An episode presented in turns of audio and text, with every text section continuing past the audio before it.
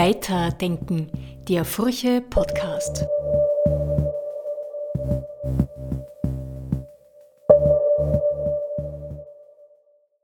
Willkommen zu einer neuen Folge von Weiterdenken. Ich bin Manuela Tomic und begrüße Sie zu dieser Sendung. Jeder und jede Einzelne weiß, was eigentlich getan werden müsste, wenn man klimafreundlich leben möchte. Doch in der Praxis herrscht meist das große Scheitern. Warum das so ist, versucht Thomas Brudermann zu erkunden. Im Buch Die Kunst der Ausrede, erschienen im Verlag Ökom, hat der Informatiker und Wirtschaftspsychologe seine Erkenntnisse zusammengefasst. Furche Chefredakteurin Doris Helmberger-Fleckel hat mit Brudermann über bequeme Ausreden und unbequeme Fakten gesprochen. Produziert hat den Podcast Helena Pichler.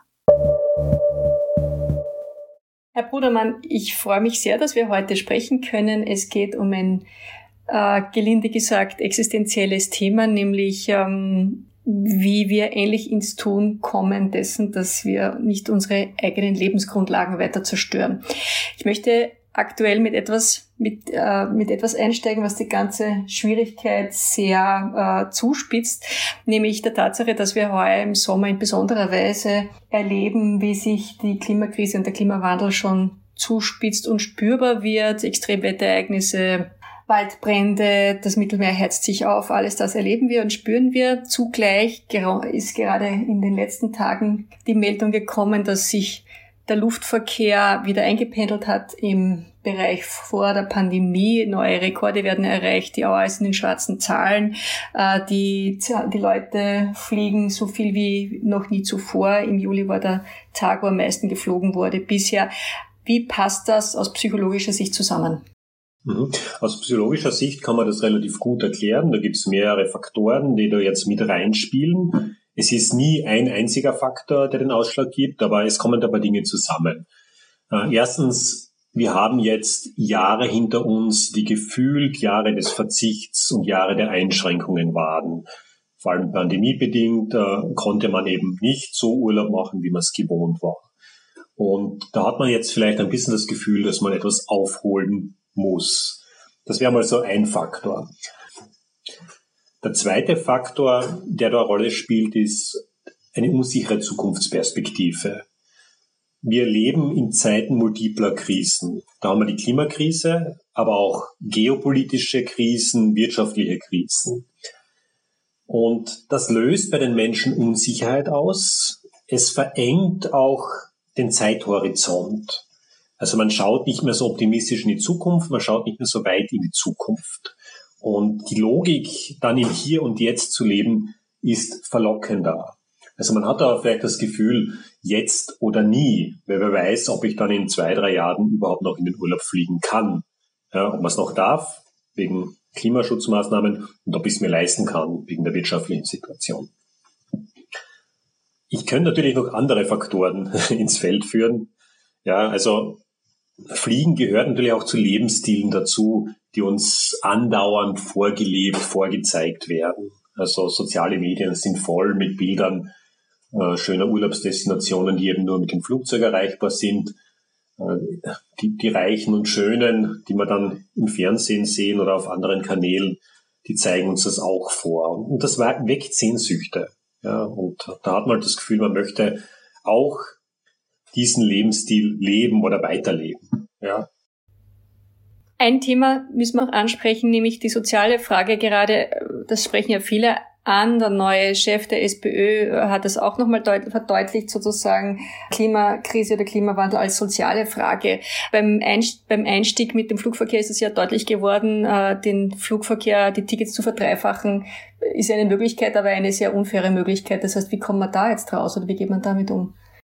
Also Klimawandel hat ja schon diese unfaire Tendenz, dass reichere Bevölkerungsgruppen davon weniger betroffen sind als äh, ärmere man kann immer überspitzt sagen, in der Vorstadtvilla mit Swimmingpool lässt sich eine Hitzewelle leichter tragen als in der Dachgeschosswohnung irgendwo in einem dicht bebauten Stadtbezirk. Jetzt hat's aber leider, oder jetzt haben wir leider auch das Problem, dass Klimaschutzmaßnahmen die Tendenz haben, unfair zu sein. Gerade wenn man jetzt von höheren Preisen spricht, von höheren CO2-Steuern, dann trifft das natürlich ärmere Menschen mehr. Es, es trifft auch zum Beispiel Mieter und Mieterinnen stärker, wenn man jetzt Ölpreise oder Ölheizungen verteuert, weil die haben die ja nicht eingebaut. Die die zahlen dann eigentlich nur die Betriebskosten. Und da muss man überlegen, wie kann man Klimaschutzmaßnahmen so gestalten, dass sie nicht die soziale Lücke noch vergrößern. Und dann kommt noch was dazu. Wenn ich jetzt denke an äh, Beschäftigte in energieintensiven Industrien, dass die Jobs in diesen Branchen und Industrien ja eigentlich bedroht sind.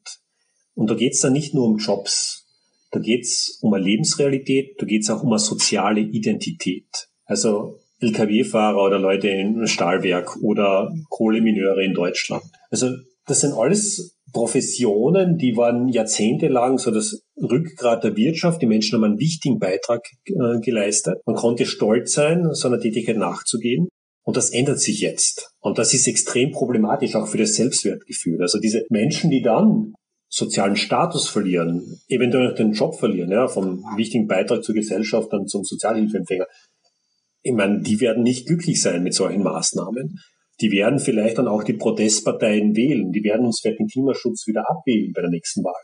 Und da müssen wir uns gemeinsam mit diesen Gruppen überlegen, wie nehmen wir die mit und wie können die in dieser Transformation auch beitragen. Ja? Und das muss ein respektvoller Umgang sein, wo man Sorgen und Ängste, die berechtigt sind, äh, auch ernst nimmt. Mhm. Wir werden dann noch zu den äh, ausreichend zu den verschiedenen äh, Ausreden und Selbstlügen und, und, und so weiter kommen. Eine Frage noch aktuell zum Fliegen. Äh, da war eben auch davon die Rede, dass ähm, ja einerseits die Luftfahrtindustrie selbst bis 2050 klimaneutral äh, werden will und man setzt auch jetzt sehr viel, hat es auch äh, dieser Tage geheißen, auf CO2-neutrale äh, Kraftstoffe und, und Treibstoffe.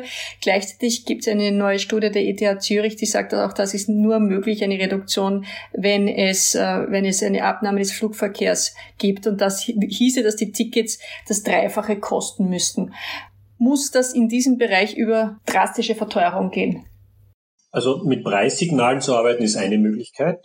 Es gibt auch andere Zugänge. Denn gerade wenn man jetzt mit Verteuerungen arbeitet, das ist ja nie besonders fair. Dann gibt es eben die Gruppen, die sich das noch leisten können und es gibt halt die Gruppen, die sich das nicht mehr leisten können. Und es wird am Ende weniger geflogen, ja. Es gibt aber schon auch noch Mechanismen, die vielleicht über diese Standardmarktmechanismen hinausgehen. Man könnte ja auch das Fliegen progressiv sehr stark besteuern. Also dass eben ein Flug in fünf Jahren quasi nicht so stark besteuert ist, aber dass eben jeder weitere Flug, jeder weitere Klimaschaden, den man damit auch anrichtet, eben äh, massiv stärker besteuert wird. Das hätte dann äh, etwas, äh, ja, oder das wäre etwas fairer in der Ausgestaltung. Dann könnte man zwar noch fliegen, aber eben nicht mehr so oft und man muss sich halt gut überlegen, wofür gebe ich jetzt eben diesen einen Freiflug oder diesen einen noch leistbaren Flug äh, wirklich her. Kommen wir jetzt zu dem Zusammenhang dessen, was äh, wie die eigene Psychologie funktioniert, also wie jeder eigene Mensch funktioniert. Und das andere ist das System, in dem wir eingebettet sind. Das ist jetzt schon bei diesem Bereich deutlich geworden. Äh, optimal wäre es natürlich, wenn jeder für sich äh, beschließt, ich fliege nicht mehr, weil das ist so umweltschädlich. Äh, gleichzeitig gibt es eben die Tatsache, dass Flugreisen teilweise dramatisch oder grotesk billiger sind als zum Beispiel Zugreisen oder es man, man einfach schlichtweg definitiv oft irgendwo nicht hinkommt mit dem Zug. Können Sie mal, wenn man das jetzt mal allgemein zusammenschaut, Sie haben in Ihrem Buch 25 äh, subjektive persönliche Ausreden angeführt, äh, wie man so psychologisch tickt. Wie würden Sie den, den Zusammenhang beschreiben, mal grundsätzlich zwischen der Verantwortung des Individuums und der politischen und gesellschaftspolitischen Verantwortung? Also das Thema Fliegen zeigt das ja wunderschön auf, dass es da eben Grenzen der eigenen Verantwortung gibt, dass es auch Grenzen bei technologischen Lösungen gibt. Ja, das haben wir beim Fliegen beides. Also man kann vielleicht klimaneutral fliegen, aber das geht sicher mit den Treibstoffen nur bis zu einem gewissen Grad aus. Also man kann da nicht sehr viel fliegen, wenn es klimaneutral sein soll. Und dann ist natürlich auch die Frage der individuellen Verantwortung eine sehr wesentliche. Und das Argument, das man da ja durchaus bringen kann, ist, wir leben eben in Strukturen, die fossil sind, die klimaschädlich sind Und ich als Einzelner habe, nur, habe da nur sehr begrenzt Möglichkeiten, auch tatsächlich was zu machen. Und es ist ja auch mein eigener Beitrag klein. Das ist ja auch vielleicht das Gefährliche und die gefährliche Logik äh, beim Klimawandel. Jeder einzelne Beitrag ist immer klein. Ja, und was man als Einzelperson macht, macht nicht so einen großen Unterschied. Ich halte es trotzdem für problematisch, wenn man sich dann nur auf die Strukturen rausredet. Dann, denn man hat schon im eigenen Lebensbereich äh, einmal gewissen Handlungsspielraum, zumindest viele von uns haben diesen Handlungsspielraum. Und dann sollte man auch nicht unterschätzen, was die Vorbildwirkung angeht. Wege und neue Wege entstehen immer, indem man sie geht. Wenn niemand bereit ist, nicht mehr zu fliegen, dann fehlt auch der Druck auf die Strukturen, Fliegen einzuschränken. Man kann das vielleicht vergleichen mit veganen Restaurants, die es jetzt ja in den größeren Städten überall gibt. Ja, also wenn ich mich vegan ernähren will, in Graz, in Wien, überhaupt kein Problem. Wir hätten diese Situation aber nicht, wenn nicht in den letzten 20 oder mehr Jahren immer mehr Personen angefangen hätten, sich auch so zu ernähren. Und das zeigt eigentlich relativ schön, ja, diese individuellen Beiträge, so klein sie auch sind, sie sind schon relevant. Ja, gerade wenn man dann vielleicht das noch äh, gemeinsam macht, wenn sich da soziale Dynamiken möchte ich einen Einschub machen, auch wieder zurück zum Flugverkehr, nämlich andersrum. Äh, ich beginne jetzt ein Outing. Ich bin heuer nach Amerika geflogen. Äh, und zwar nach, ein, nach vielen Jahren erstmals wieder, wahrscheinlich aufgrund dieser Mechanismen, die Sie soeben beschrieben haben. Und ich war regelrecht geschockt, weil wir zuerst, wir sind wirklich jahrelang immer mit dem Zug überall hin, nach London mit dem Zug, alles in Europa mit dem Zug und nach Amerika kommt man halt nicht mit dem Zug und ich wollte meinen Söhnen Amerika zeigen. Und ich war wirklich geschockt, wie wir da am Flughafen gekommen sind und ich diese Massen an Menschen gesehen habe und mir gedacht habe, Jössers, du hast quasi über Jahre versucht, das, äh, das, das kaum zu machen und die Leute da äh, fliegen quasi überall hin, wo wir auch mit dem Zug äh, hingefahren sind. Also auch das umgekehrte Phänomen, wie würden Sie das jetzt einordnen? Diese, diese äh, ja, Überforderung dessen, dass andere da überhaupt kein Problem damit haben. Ja, man fühlt sich da sehr schnell machtlos. Ja, man ist eben am Ende doch nur eine Einzelperson. Und gerade wenn es jetzt um Klimaschutz geht, dann kann das eben auch nicht auf den Schultern der Einzelperson liegen. Genau aus dem Grund. Ja, ich allein, ich kann gut gemeint vorausgehen, ich kann Dinge vorzeigen, äh, aber ich kann mich nicht darauf verlassen, dass die anderen dann schon mitmachen, wenn die Rahmenbedingungen sind, wie sie sind. Und wir haben eben die Situation, dass die klimaschädliche Option, gerade beim Reisen, oft die billigere ist, die schnellere, manchmal sogar die bequemere. Und da ist es dann schon sehr viel verlangt, dass da alle sich äh, quasi für die klimafreundlichere Option entscheiden, die teurer ist, die, die länger dauert. Ja, also da muss man schon auch ganz stark, stärker an die Strukturen denken, auch an Strukturen arbeiten. Aber da sind wir halt auch wieder sehr schnell in der Situation oder in der sehr verlockenden Situation, dass wir sagen, Strukturen, das geht mich ja nichts an, das ist die Aufgabe der Politik. Ja, und wir den Ball da weiterspielen. Für konstruktiv halt ist immer, dass man sich fragt, wie kann ich selbst an solchen Strukturen auch mitarbeiten? Ja, also nicht nur, wie kann ich jetzt im Alltag äh, Emissionen einsparen, ja, sondern wie kann ich auch zu Strukturen beitragen, die Klimafreundlichkeit erleichtern oder, oder fördern? Ja? Und wie kann ich andere noch dabei mit? Wollen wir uns das dann für das Ende aufheben, bevor wir jetzt uns ein bisschen angeschaut haben, wie wir ticken äh, bei unseren Selbstlügen? Sie sprechen ja hier von Self-Serving Bias, also selbstwertdienliche äh, Wahrnehmungsverzerrung irgendwo auch. Können Sie mal da erklären, äh, was Sie damit meinen? Ja, das ist ein ganz umständlicher deutscher Begriff, also selbstwertdienliche Wahrnehmungsverzerrung, man kriegt sie kaum raus. Also Self-Serving Bias auf Englisch klingt ein bisschen eleganter, ein bisschen schöner. Es geht im Wesentlichen darum, dass wir uns selbst in der Regel sehr positiv wahrnehmen. Wir halten uns selbst für ehrliche Menschen, für sympathische Menschen, liebenswert, im Grunde fleißig, ja, auch intelligent. Also wir schreiben uns selbst positive Eigenschaften zu, die wir anderen Menschen oft nicht so sehr zugestehen. Also wir halten uns selbst für, jetzt ganz überspitzt von mir, besser als andere. Besser beim Autofahren, klimafreundlicher, umweltfreundlicher, vielleicht auch durch andere Dinge motiviert. Gibt es wunderbare Studien, wo Menschen gefragt werden, was motiviert sie? Und dann kommt äh, am Ende raus, ja, Familie, Freunde, Beziehungen. Wenn man die Leute dann fragt, ja, was glauben sie motiviert andere? Dann ist die Antwort oft das Geld. Also wir alle wollen uns selbst eigentlich positiv wahrnehmen. Das ist auch durchaus gesund. Ja. Wir, wir, wir haben ein positives Selbstbild. Das passt aber dann, wenn man es jetzt gerade äh, auf den Klima- und Umweltbereich umlegt, oft nicht mit den tatsächlichen Handlungen zu tun. Da klafft dann oft nicht äh, gerade kleine Lücke, die unser Selbstbild quasi herausfordert. Und da müssen wir dann irgendwas tun. Ja? Also dann brauchen wir irgendeine Erklärung, äh, warum wir trotzdem umweltfreundlich gut und ehrlich sind. Und da kommen eben diese Ausreden ins Spiel. Die sind da sehr verlockend, äh, sehr bequem, weil im Grunde sonst müsste ich ja mein Verhalten ändern. Das ist immer relativ umständlich. Ich könnte auch meine Einstellungen ändern. Das, das tun Menschen auch nicht so oft. Aber einfach Grund, Gründe zu finden dafür, warum die Dinge sind, wie sie sind, das ist relativ wenig kognitiv 宝宝 Sie haben in Ihrem Buch beschrieben, dass anhand des Beispiels Energiesparen beziehungsweise Müll trennen, ne, das ist auch in der Politik seit Jahren irgendwie ganz hoch im Kurs. Äh, jeder bemüht sich mehr oder weniger, jedem gelingt es mehr oder weniger gut. Äh, und gleichzeitig sagen Sie, das ist eigentlich nur, äußert sich nur marginal äh, beim, ich meine, es ist gut und schön, aber hilft nur marginal gegen den Klimawandel. Da müsste man tatsächlich im Bereich Mobilität und Ernährung drastisch was tun. Gleichzeitig wird das eben extrem hochgehängt, eben auch politisch. Wie, wie ist da nochmal der Zusammenhang? Also diese kleinen Dinge, kein, kein Plastik oder weniger Plastik und, und Licht ausschalten und äh, Deckel drauf beim Kochen, ja, das sind alles schöne Dinge, die, die haben relativ wenig Wirksamkeit, wenn man es dann wirklich äh, auf Klimaschutz umlegt. Warum sind die so beliebt? Einerseits sind es Dinge, die relativ einfach gehen, die die Menschen eben nicht überfordern. Ja, das Licht ausschalten und den Müll trennen, das, das kriegen wir schon hin. Dann ist es aber auch etwas, das uns ein direktes Feedback gibt. Ja, den getrennten Müll, den sehe ich. Wenn ich das Licht ausschalte, dann ist die Wohnung dunkel. Wenn ich die Heizung zurückdrehe, dann ist es ein bisschen kälter. Ich habe das direkte Feedback. Bei anderen Dingen, wie beim Autofahren oder beim Fliegen, habe ich das Feedback aber nicht. Ja, also ich, ich kann jetzt aufhören mit Autofahren und Fliegen und morgen ist der Klimawandel aber immer noch ein Thema und übermorgen auch. Also ich, ich sehe diesen direkten Zusammenhang nicht. Und das macht es uns dann intuitiv schwer, und es hat wohl auch die Hoffnung gegeben, also wenn man jetzt sich diese politischen Maßnahmen und auch Umweltkampagnen anschaut der letzten 20 Jahren,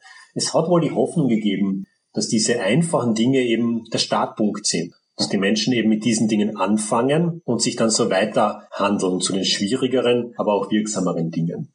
Diese Hoffnung hat sich allerdings nur in Ausnahmefällen erfüllt. Ja, das kommt bei Leuten vor mit sehr starken Öko-Einstellungen. Bei den meisten Menschen passiert eben genau das, dass man eben diese kleinen Dinge hernimmt als Entschuldigung, die großen Dinge nicht zu tun. Das Thema mit der Anschaulichkeit ist tatsächlich, oder mit dem Spüren und unmittelbar Wahrnehmen ist ganz wesentlich. Sie haben das versucht jetzt ein bisschen runterzubrechen, indem Sie vorgerechnet haben, wie, wie viel CO2 tatsächlich freigesetzt wird bei einem Flug, äh, wie viele Buchen da wie lange wachsen müssen. Es sind äh, also eine Tonne CO2, wenn ich das richtig in Erinnerung habe, äh, bräuchte man, um das aus der Atmosphäre zu saugen, 80 Buchen, die ein Jahr lang wachsen. Jetzt hat man dies, das relativ selten vor Augen. Ich meine, angefangen wird es jetzt bei den Fluglinien, indem man so Kompensationszahlungen ein äh, rein. Das ist wieder ein eigenes Thema mit der Kompensation. Aber müsste man da mehr machen, dass man diese, diese etwas schwer spürbaren Folgen durch die Mobilität und durch die Ernährung plastischer macht, durch irgendeine Form von Einheit, Maßeinheit oder Schädigungseinheit, die man den Leuten deutlicher vor Augen führt?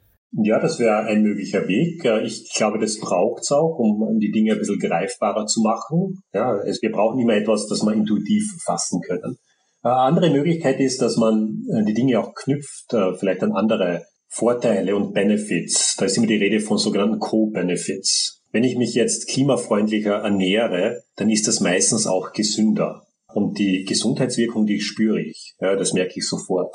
Wenn wir uns in den Städten nicht mehr mit dem Auto zurück, äh, mit dem Auto fortbewegen, sondern vielleicht mit dem Fahrrad, mit Scootern zu Fuß gehen, dann ist das eigentlich auch gesünder und es trägt zu lebenswerteren Städten bei. Ein Tempo 30 macht eine Straße viel ruhiger als ein Tempo 50. Ja. Diesen Vorteil ist auch klimafreundlich. Also dieses Knüpfen an sichtbare Co-Benefits würde auch Sinn machen. Und vielleicht eine dritte Maßnahme ist, ist, dass man Dinge, wenn, wenn man jetzt aktiv wird, wenn man Dinge versucht, zum Beispiel man will vegan leben oder man will weniger Fleisch essen oder hin und wieder vegan, dann sollte man das vielleicht nicht, nicht alleine machen, sondern gemeinsam mit anderen. Ja, weil dann hat man auch wieder diese soziale Verstärkung, man bestärkt sich selbst, man entdeckt gemeinsam neue Rezepte. Wir haben nie diesen, diese eine Lösung, die, die uns äh, alles erledigt, sondern wir müssen nur immer wahrscheinlich so in Paketen denken, was können wir alles machen, was können wir alles zusammenbasteln nochmal nachgefragt zu dem, was ich schon angesprochen habe, nämlich die Kompensationssachen. Was halten Sie davon, diesen Weg, den jetzt Fluglinien gehen? Kompensationszahlungen haben Vor- und Nachteile. Also es macht schon Sinn, dass man die Umweltschäden, die man verursacht, auch irgendwie versucht zu kompensieren. Wir haben da in der praktischen Umsetzung allerdings manchmal Probleme. Ja, also die sinnvollen Kompensationsmöglichkeiten sind in der Regel begrenzt. Gerade bei der Aufforstung. Wir haben den Zeithorizont. Es dauert natürlich, bis Bäume tatsächlich so groß sind, dass sie entsprechende äh, Mengen CO2 kompensieren. Das dauert dann jahrzehntelang, während die Emissionen jetzt sofort anfallen. Es wird bei Aufforstungsprogrammen oft auch viel Schindluder getrieben, also da werden dann Monokulturen angepflanzt, die nicht an lokale Gegebenheiten angepasst sind. Äh, teilweise wurden da sogar indigene Bevölkerungsgruppen vertrieben, damit man irgendwo einen Kompensationswald anpflanzen konnte. Also da, da gab es in der Vergangenheit relativ viele Probleme. Äh, es gibt natürlich auch äh, sinnvollere Mechanismen, Beispiel, dass man eben irgendwelchen Gemeinden, Entwicklungsländern hilft, in erneuerbare Energien zu investieren oder dass man ihnen hilft, auf erneuerbare Energien umzusteigen, dass man eben nicht das Kohlekraftwerk dort baut, sondern vielleicht einen Windpark oder eine Solarfarm. Äh, das macht dann ein bisschen mehr Sinn. Aber die große Gefahr, die jetzt aus psychologischer Sicht besteht, ist, dass wir durch diese Kompensationsmechanismen auch ein bisschen den Antrieb verlieren und die Motivation verlieren, äh, das Verhalten zu ändern. Also dass wir die Kompensation als Entschuldigung dafür hernehmen, den Schaden anzurichten. Besser wäre es aber, den Schaden erst gar nicht anzurichten. Ich möchte jetzt zu einer Ausrede kommen, die sowohl im individuellen als auch im politischen ganz, ganz eine große, eine große Rolle spielt, nämlich das, was Sie als Ausrede 18 bezeichnet haben in Ihrem Buch, aber in China. Also eben das ist Gefühl, es kommt nicht nur nicht auf uns an, sondern eben, es ist wer anderer wesentlich dafür verantwortlich. Es wäre auch selbstschädigend, wenn man anfängt. Das Ganze wird ja politisch sehr forciert. Äh, äh, alle diese psychologischen Sachen, die Sie beschreiben, wird politisch auch instrumentalisiert. Es, es gibt ganz große Emotionen, die sich eben gegen alles richten, was irgendwie eine Verhaltensänderung notwendig machen würde. Was ist da der, wie ist die Funktionsweise, die psychologische bei diesem Argument, dass, also aber in China, sprich, die anderen machen auch nichts. Es wäre kontraproduktiv, auch selbstschädigend, wenn wir anfangen würden. Einerseits, man fühlt sich natürlich relativ klein als äh, Land wie Österreich. Äh, und dann ist da dieses riesige, abstrakte China. Äh, auf der anderen Seite, das angeblich ja noch viel klima- und umweltschädlicher wäre als wir. Und das sind viel mehr Menschen. Also da kommt einmal dieser Faktor der, der, Macht, oder der gefühlten Machtlosigkeit zum Tragen. Was auch noch zum Tragen kommt, ist, dass, und das ist relativ gut dokumentiert in der Fachliteratur, dass wir so etwas wie eine Umweltweitsichtigkeit haben. Was heißt das? Äh, das heißt, dass wir Menschen die Tendenz haben, Umweltprobleme dann als schlimmer wahrzunehmen, wenn sie woanders passieren. Das heißt, wenn wir jetzt eben uns anschauen, diese ja, Kohlekraftwerke in China oder auch die brennenden Regenwälder in Brasilien, dann nehmen wir das berechtigterweise als sehr schlimm wahr. Ja, das ist aber weit weg, da kann man nichts machen. Die Entwicklungen vor Ort gerade beim Thema Bodenversiegelung oder die noch immer nicht äh, gesunkenen Emissionen aus dem Verkehr. Das sind auch sehr problematische Dinge, die nehmen aber nicht äh, als so schlimm wahr.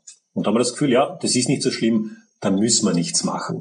Und das Interessante ist, dass dieses Argument oder diese Ausrede auch andersrum funktioniert. Also die kann auch jemand in China oder jemand in Australien relativ gut anwenden. Äh, in China könnte man auch sagen, ja, wir haben bis jetzt nur 14 Prozent historisch gesehen der Emissionen verursacht. Europa und USA sind da viel, viel weiter voraus. Auch wenn man es pro Kopf rechnet. Der durchschnittliche Chinese oder die durchschnittliche Chinesin ist nicht klimaschädlicher als der durchschnittliche Österreicher oder die durchschnittliche Österreicherin. Ja, also wir haben pro Kopf Emissionen, wenn man es auf Lebensstile runterrechnet, in Österreich höhere als in China. Aber China holt auf, das muss man natürlich auch dazu sagen. Äh, Sie betonen ja auch, dass, also ganz drastisch ist natürlich in Indien. Also, also das Indien wächst, wächst extrem. Es ist gleichzeitig unvorstellbar, dass Indien die gleichen Entwicklungen durch, durchläuft wie, wie, wie, wie wir, sonst wird überhaupt alles kollabieren. Das heißt, es braucht eine klimafreundlichere Form der Entwicklung. Das kann es natürlich nicht allein stemmen. Deshalb haben Sie gesagt, braucht es natürlich hier kollektive Aktionen. Können Sie das nochmal äh, verstärken, was, was Sie da meinen? Indien muss man auch schon Status quo, also wir reden davon pro Kopf zwei Tonnen CO2-Emissionen pro Jahr. In Österreich haben wir ungefähr das Fünffache. Nur um das nochmal äh, in Relation zu setzen. Also ein, ein Mensch in Österreich verbraucht so viel wie fünf Menschen in Indien. Aber natürlich ja, wächst auch. Äh, und das zeigt auch, dass man eben auch diese politischen kollektiven Lösungen braucht. Die Frage ist, wer geht bei diesen Lösungen voran? Und ich sehe schon auch, dass politisches da sehr opportun ist, zu sagen, die anderen müssen zuerst. Aber wenn man sich das jetzt aus der ethischen äh, Sichtweise anschaut, dann haben eben die reichen Länder im Europa, in Nordamerika und sind das Schlamassel geritten und müssen auch vorangehen, wenn es um Lösungen geht. Und vielleicht in Entwicklungsländern wie Indien auch bei ihren Lösungsmöglichkeiten helfen. Wir können jetzt nicht darauf warten, dass Indien und China da den ersten Schritt macht, äh, sondern das muss meiner Meinung nach äh, aus den reichen Staaten kommen. Und man sieht aber schon, dass, dass die Bereitschaft in Indien und China ja durchaus gegeben ist. Ja, also wenn, wenn, wenn Deutschland Klimaziele umsetzt und darüber mit äh, China im Austausch ist, dann ist auch auf dieser Seite eine Bereitschaft da. Die Jennifer Morgan, die ehemalige Außenamtsberaterin, ich, ich weiß die genaue Funktion nicht, aber sie war beim Nachhaltigkeitsgipfel der Süddeutschen Zeitung, die hat das relativ schön erklärt. Ja. Also durch Klimaschutzmaßnahmen in Deutschland steigt auch auf politischer Ebene die Bereitschaft in China. Und China will da ja auch mit, äh, kann aber eben aus verschiedenen Gründen nicht alleine diese Verantwortung tragen. Ein Argument, das Sie auch anführen, ist, äh, man will sich eben auch nicht selbst schaden. Das kommt eben von der Wirtschaft immer, das habe ich eh schon ein bisschen angedeutet. Sie halten dem entgegen, dass das nicht schlüssig wäre, weil es genau andersrum wäre. Also warum, warum schadet es uns nicht, wenn wir vorangehen, wirtschaftlich oder auch in der Transformation? Erstens, wir können es uns leisten. Zweitens, äh, der Verzicht auf Klimaschutz äh, kostet uns mittel- und langfristig weit mehr äh, als Investitionen in Klimaschutzmaßnahmen. Also ich, ich sage das jetzt so ein bisschen unter dem Eindruck der Ereignisse des heutigen Tages.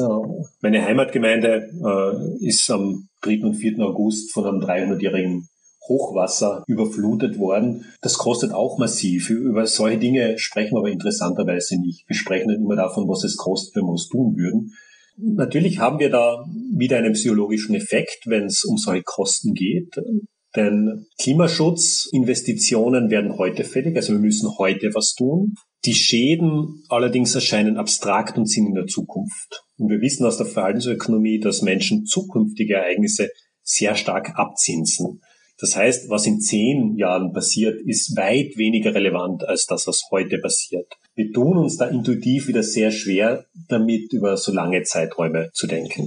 Kommen wir jetzt äh, noch zu einem Faktor, einem psychologischen, der auch von der anderen Seite kommt. Also nicht so, dass man etwas reduziert von der Dramatik, sondern dass man es vielleicht, ich will nicht sagen übertreibt, aber äh, in einen Bereich kommt, der dann auch wieder nicht sehr weiterhilft, nämlich tatsächlich Angst oder auch Panik.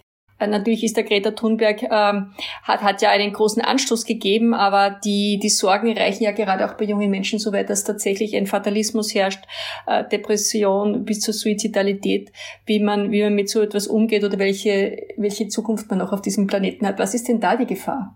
Also aus evolutionärer Sicht ist sowas wie Angst ja ein sehr wichtiges Gefühl, eine sehr wichtige Emotion. Es ist auch eine Emotion, die uns sehr konkret Handlungsoptionen aufzeigt. Allerdings ist Angst gerade im Umgang mit Klimawandel vielleicht nicht der beste Ratgeber.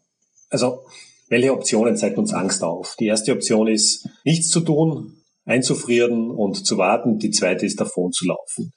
Beides jetzt nicht wirklich ähm, hilfreich. Gleichzeitig ist Klimaangst aber auch ein Gefühl, dass durchaus äh, dass etwas Natürliches ist. Also da ist nichts Pathologisches dran. Wenn man sich wirklich mit der Faktenlage auseinandersetzt, dann ist Angst einfach eine natürliche Reaktion auf ein überwältigendes Phänomen. Und es ist ja auch kein Zufall, dass gerade Menschen, die sich jetzt sehr stark mit dem Thema auseinandersetzen, also das sind Menschen in der Wissenschaft, aber auch Aktivistinnen und Aktivisten, dass die Menschen eher unter Klimaangst leiden als andere. Äh, ist nichts pathologisch, ist eine natürliche Reaktion. Wir müssen Wege finden, mit dieser Angst umzugehen. Wir müssen auch Wege finden, wie wir diese Angst auch produktiv nutzen können. Und da hilft es eben relativ wenig, in der Angst zu, zu verharren.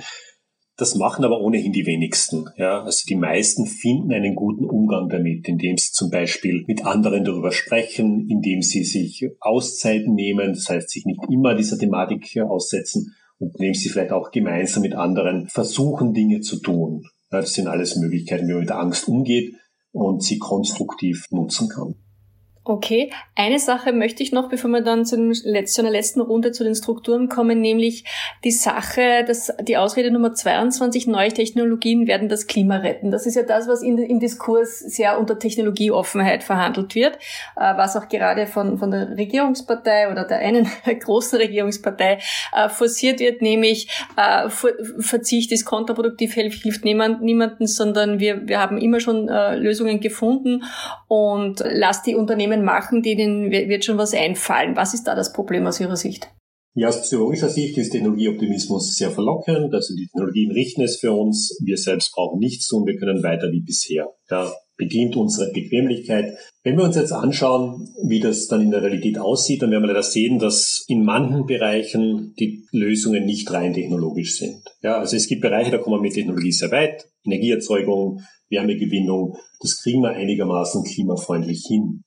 Aber dann gibt es eben diese großen Bereiche wie Mobilität und Ernährung, wo die Lösungen nicht rein technologisch sind. Das, das geht sich einfach nicht aus. Ja. Es ist da immer jetzt die Rede von diesen E-Fuels oder den nachhaltigen Flugtreibstoffen. Wenn man sich dann anschaut, wie die produziert werden oder wie die produziert werden sollen, da sieht man sehr schnell, dass die Kapazitäten, die Möglichkeiten so extrem begrenzt sind und dass wir eben die Wende hier ohne Verhaltensänderung, wie vorher schon angesprochen, leider nicht schaffen. Auch, auch bei der Mobilität äh, oder auch bei der Ernährung. Ja. Also wir wissen, dass Fleischproduktion äh, eben einmal mehr Energie und Ressourcen benötigt als äh, Pflanzenproduktion. Und da kommen wir rein technologisch eben auch nicht hin. Ja, da müssen wir uns überlegen, wie gehen Technologie und Verhalten Hand in Hand. Blinden Technologieoptimismus halte ich für sehr problematisch. Das ist meiner Meinung nach eher sowas wie Realitätsverweigerung. Es ist aber kein angemessener, verantwortungsvoller Umgang mit der Herausforderung. Andererseits ist das Argument, dass man die Dinge nicht mit Verzicht lösen kann, natürlich auch schon valide. Also Menschen hassen Verzicht, Menschen wollen nicht verlieren, Menschen wollen sich nicht einschränken lassen. Das, das ist ganz normal. Wie kommen wir jetzt weg aus dieser Verzichtsdebatte? Das ist eigentlich die zentrale Frage. Denn wenn wir uns dann anschauen, was wir eigentlich jetzt brauchen würden für eine nachhaltige Gesellschaft, da sehen wir, dass wir diese Veränderungsschritte ja nicht unbedingt als Verzicht wahrnehmen müssen. Ja, man, man kann schon sagen, ja, wenn ich kein Fleisch mehr esse, ist das Verzicht. Man kann es aber auch anders sehen. Man, man kann es als kulinarische Entdeckungsreise sehen. Also diese, diese äh, die Idee habe ich von der Initiative Nürnberg Autofrei, die, die hat das wunderbar formuliert. Man kann ja jetzt sagen, der Parkplatz vorm Wohnhaus, das ist äh, schön, aber ich verzichte nicht drauf, sondern ich tausche den ein gegen eine lebenswerte Straße, in der Kinder gefahrlos spielen können. Also dass man da jetzt nicht an einen Verzicht denkt, sondern an einen Tausch. Und das klingt dann schon um einiges attraktiver und um einiges akzeptabler. Wir müssen uns einfach fragen, welche Dinge unserer klimaschädlichen Lebensstile oder welche Aspekte tauschen wir ein. Und am Ende kriegen wir dafür eine lebenswertere Zukunft für uns selbst, für unsere Kinder. Und das klingt normalerweise für mich zumindest nach einem sehr guten Tausch. Da sind wir bei dem, was es, was es jetzt braucht, und das ist, da sind wir mal bei der Kommunikation. Auch das haben Sie natürlich auch angesprochen in Ihrem Buch. Äh, ist es alles auch eine Frage des Wordings und der Kommunikation, dass man die Leute dazu bringt, anzufangen? Kommunikation und Wording sind ein Teil, aber wie die Dinge genannt werden, das ist natürlich auch immer so ein discursive struggle, würde man im Englischen sagen. Also das wird natürlich auch ausgefochten in den diskursiven Arenen. Aber ich glaube, wenn, wenn wir jetzt wirklich Klimaschutz ernst nehmen wollen, dann, dann brauchen wir halt auch diesen Perspektivenwechsel und äh, wir müssen uns auch überlegen, wie wir drüber sprechen. Und ich halte es für wichtig, dass wir eben wegkommen von diesem rein negativen Verlustframing hin zum konstruktiveren Umgang damit. Und dazu gehört halt auch dazu zu überlegen, was gewinnen wir, was bekommen wir dafür. Nur darüber sprechen allein hilft aber nicht. Wir müssen eben auch an Rahmenbedingungen, Strukturen arbeiten, die uns Klimafreundlichkeit und Nachhaltigkeit auf individueller Ebene erleichtern. Mhm. Und welche wären das vor allem oder primär? Ja, da muss man halt äh, drüber nachdenken, zum Beispiel beim Thema Mobilität. Wie gestalten wir Mobilitätssysteme so, dass man halt nicht immer und überall auf das Auto angewiesen ist? Ja, und, und das hat ja viele Baustellen. Das kann man jetzt vielleicht gar nicht so runterbrechen auf ein, zwei, drei Maßnahmen, sondern es ist eine komplexe Herausforderung, für die übrigens auch ich jetzt als Nachhaltigkeitsforscher ja, ja nicht die eine Lösung habe. Also es geht einfach, es geht darum, dass wir gemeinsam an solchen Lösungen arbeiten, dass wir uns quasi Rahmenbedingungen, Strukturen schaffen, wo ich dann eben relativ leicht, bequem, günstig mein Mobilitätsbedürfnis auf klimafreundlichere Weise befriedigen kann. Oder wenn man jetzt beim Thema Ernährung ist, da geht es natürlich auch darum, ja. Also wir haben eben massive Subventionen für, für Fleischproduktion. Und da muss man auch überlegen, wie kann man das vielleicht anders gestalten? Äh, wie kann man auch äh, vielleicht das Angebot, die Angebotsseite für die Konsumentinnen und Konsumenten so gestalten, dass die klimafreundliche nachhaltige Option die attraktivere wird? Für alles das braucht es eben eine Politik, die das macht, weil sie darauf vertraut, dass sie davon, dass sie dann auch, wie soll ich sagen, bedankt wird von der Wählerschaft. Und da genau sind wir jetzt beim Problem, nämlich dass die Regierenden das Gefühl haben, dass sie bestraft werden, wenn sie das machen. In Österreich ist es so. In Österreich äh, wird, wird jetzt im, Grunde äh, eine, wie soll ich sagen, die Politik der Radikalopposition gemacht, weil man Angst hat, Stichwort Klimakleber, also das ist ein Feindbild geworden. Junge Aktivisten sind ein zum Feindbild geworden und die müssen bekämpft werden, wo nur geht. Also es ist jetzt das Gegenteil offenbar politisch äh, am Ablaufen von dem, was die Aktivistinnen und Aktivisten wollen, womit sie anfangen wollten. Wie sehen denn Sie diese Dynamik? Ja, gerade was jetzt diese Protestaktionen angeht, ich glaube, es ist tatsächlich noch zu früh einzuschätzen, wie die wirken. Natürlich sehen wir da diese Negativreaktion und die Ablehnung. Andererseits ist es relativ schwierig zu sagen, was das jetzt äh, mittelfristig mit dem gesamtgesellschaftlichen Diskurs macht. Und zumindest eines haben die Aktivistinnen und Aktivisten erreicht. Wir sprechen über das Thema, wir sprechen über Klimaschutz. Wir sprechen noch nicht richtig drüber, ja. Also es wird viel zu viel darüber gesprochen, wie man, wie man diese jungen Leute bestraft für das Aufmerksam machen auf, auf problematische Entwicklungen.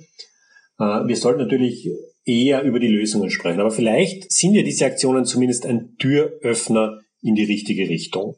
Denn wenn man sich anschaut, was sich auch medial tut, da tut sich extrem viel. Selbst große Tageszeitungen in Österreich, denen wir es vielleicht nicht zugetraut haben, haben plötzlich Klimaschutz in ihrer Berichterstattung und das durchaus konstruktiv. Gleichzeitig gibt's ja bei den Kritikern das Argument, da geht's auch um mehr, man will den Systemwandel und dazu gehört auch, man will eigentlich weg von der Demokratie, weil wir haben die repräsentative Demokratie und da entscheidet eben das Parlament oder äh, gewählte, die gewählte Regierung und nicht ein, ein, eine, eine Minderheit oder nicht äh, Aktivistinnen und Aktivisten. Was sagen Sie zu diesem Argument? Ja, da ist man da sehr schnell beim Thema Ökodiktatur. Und ich werde jetzt auch mal gefragt, kann man Klimaschutz nur mit einer Diktatur umsetzen? Und meine Antwort ist tendenziell nein. Oder ist eigentlich immer nein, weil Diktaturen in der Regel nicht im Sinne der Mehrheitsbevölkerung entscheiden, ja, sondern meistens im Sinne einer, einer kleinen Elite. Und das hilft uns beim Klimaschutz nicht. Klimaschutzmaßnahmen dienen am Ende ja äh, der Mehrheit, der großen Mehrheit. Können jetzt, also kann man jetzt mit Protest was durchsetzen? Ja, ich glaube, weil am Ende brauchen wir für alles demokratische Legitimation und das ist auch gut so. Ich sehe da die Rolle des Aktivismus tatsächlich eher darin, auf problematische Zustände und Entwicklungen aufmerksam zu machen. Und ich glaube, die Lösungen müssen ja auch hier politisch sein und von einer Regierung getragen werden. Eine abschließende Frage. Was ist denn jetzt Ihre Hoffnung eigentlich, dass wir als Gesellschaft in der Summe der Individuen wie auch in politischen und strukturellen Entscheidungen doch noch ins Tun kommen und so anfangen kommen, so anfangen können, dass sich tatsächlich was tut? Also es hat ja vor kurzem die, nochmal die äh, Meldungen gegeben, die Klimaministerin sagt erstmals gibt's, äh, zeichnet sich schon ab, dass wir weniger, also, dass wir weniger CO2 ausgestoßen haben, aber von einer Trendwende kann ja trotzdem noch keine Rede sein. Und es ist ja fünf nach zwölf oder zehn zehn nach zwölf. Soziale Prozesse brauchen zwar ihre Zeit, aber können sich auch beschleunigen. Also ich bin ja grundsätzlich Zweckoptimist. Ich sehe momentan als Zweckoptimist eine enorme Dynamik in der Debatte. Ich sehe, dass das Thema tatsächlich in der Mitte der Gesellschaft und in den Köpfen der Menschen ankommt. Und das ist einmal gut so. Ja, wir sind noch nicht dort, wo wir sein sollten, was jetzt äh, um wirklich das Bewusstsein, das Problembewusstsein und die Handlungsbereitschaft geht. Aber ich sehe uns zumindest einen Schritt weiter, als wir vielleicht vor zwei, drei oder, oder fünf Jahren waren. Und meine Hoffnung ist, dass äh, sich diese Entwicklungen, die wir jetzt momentan sehen auf gesellschaftlicher Ebene, in die positive Richtung auch beschleunigen. In die Zukunft schauen kann ich natürlich auch nicht. Das war eine neue Folge von Weiterdenken, dem Furche Podcast. Auf furche.at slash podcast finden Sie alle Folgen zum Nachhören. Möchten Sie die Furche abonnieren, dann besuchen Sie uns doch auf furche.at slash abo. Ich bin Manuela Tomic, ich leite das Ressort Chancen. Schön, dass Sie dabei waren und bis zum nächsten Mal. Weiterdenken, der Furche Podcast.